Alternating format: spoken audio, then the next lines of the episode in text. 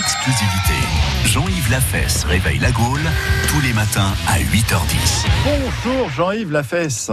Bonjour Axel, Oh là. bonjour les filles. Vous Bonjour. parlez trop fort, ça sature, Jean-Yves.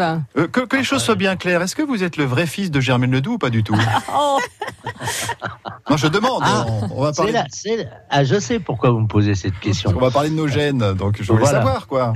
On va pas parler de gènes, on va parler de nos gènes. Enfin, Eugène, c'est voilà. quelqu'un d'autre. Ouais, c'est pas loin. Alors, vous avez entendu parler hier sur euh, France Bleu Brésisel de la magnifique histoire de Bernard. C'est vrai. Ce breton de 55 ans à qui sa mère avait toujours refusé de livrer l'identité de son père.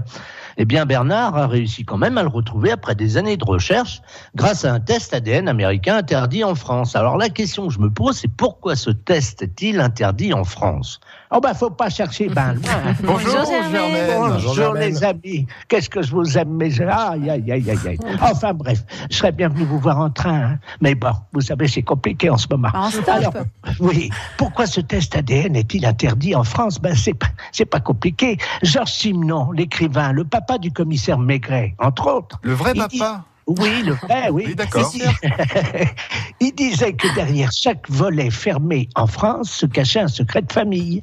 En France, on est le premier pays adultère en Europe, à égalité avec l'Italie et l'Allemagne.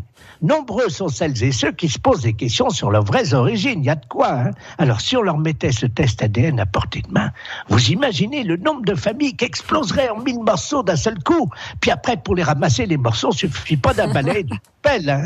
Oh non, alors. Bon, alors vous, Madame Ledoux, allez, la vérité, vous avez coquifié votre mari Lequel Lequel ah ben, j'en sais rien, moi. Coquifier n'est pas le terme exact.